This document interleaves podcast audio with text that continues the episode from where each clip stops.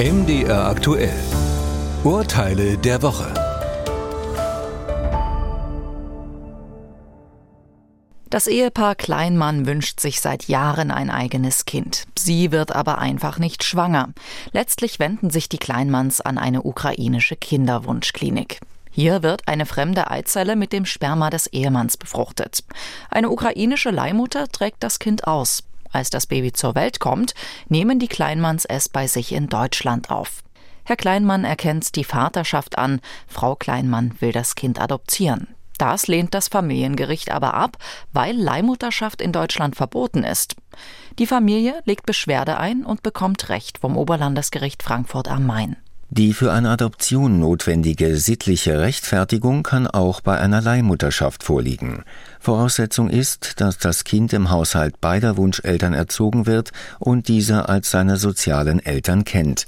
Zusätzlich ist zu berücksichtigen, dass die Leihmutter nach der Geburt die nach dem deutschen Recht erforderliche Einwilligung in die Adoption erklärt hat. Frau Kleinmann darf das Kind also adoptieren.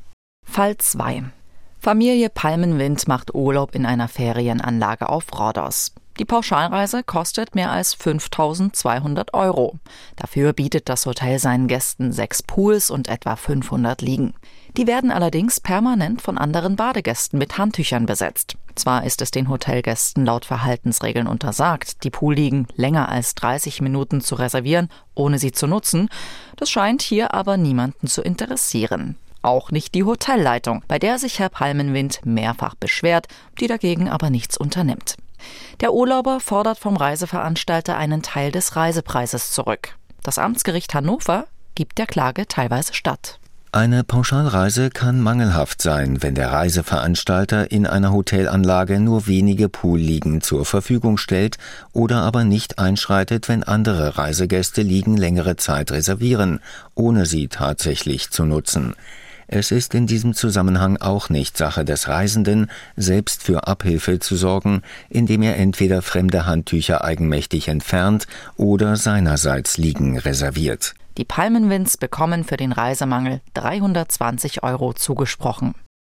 Wer zahlt eigentlich, wenn ein Pkw gegen die offene Tür eines geparkten Autos fährt?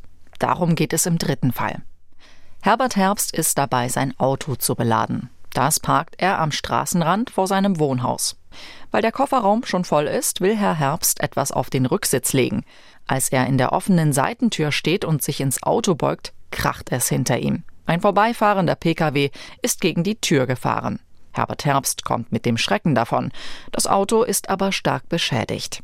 Deshalb klagt der Mann gegen den Unfallfahrer auf Schadenersatz.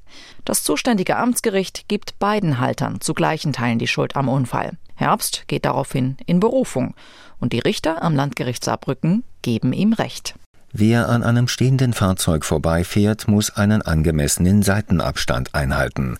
Grundsätzlich reicht zwar ein Abstand von ca. 50 cm zu einem geparkten Pkw aus, das genügt jedoch dann nicht, wenn auf dem Seitenstreifen neben der Fahrbahn ein Pkw mit geöffneter Fahrzeugtür steht oder in der geöffneten Fahrzeugtür eine Person steht.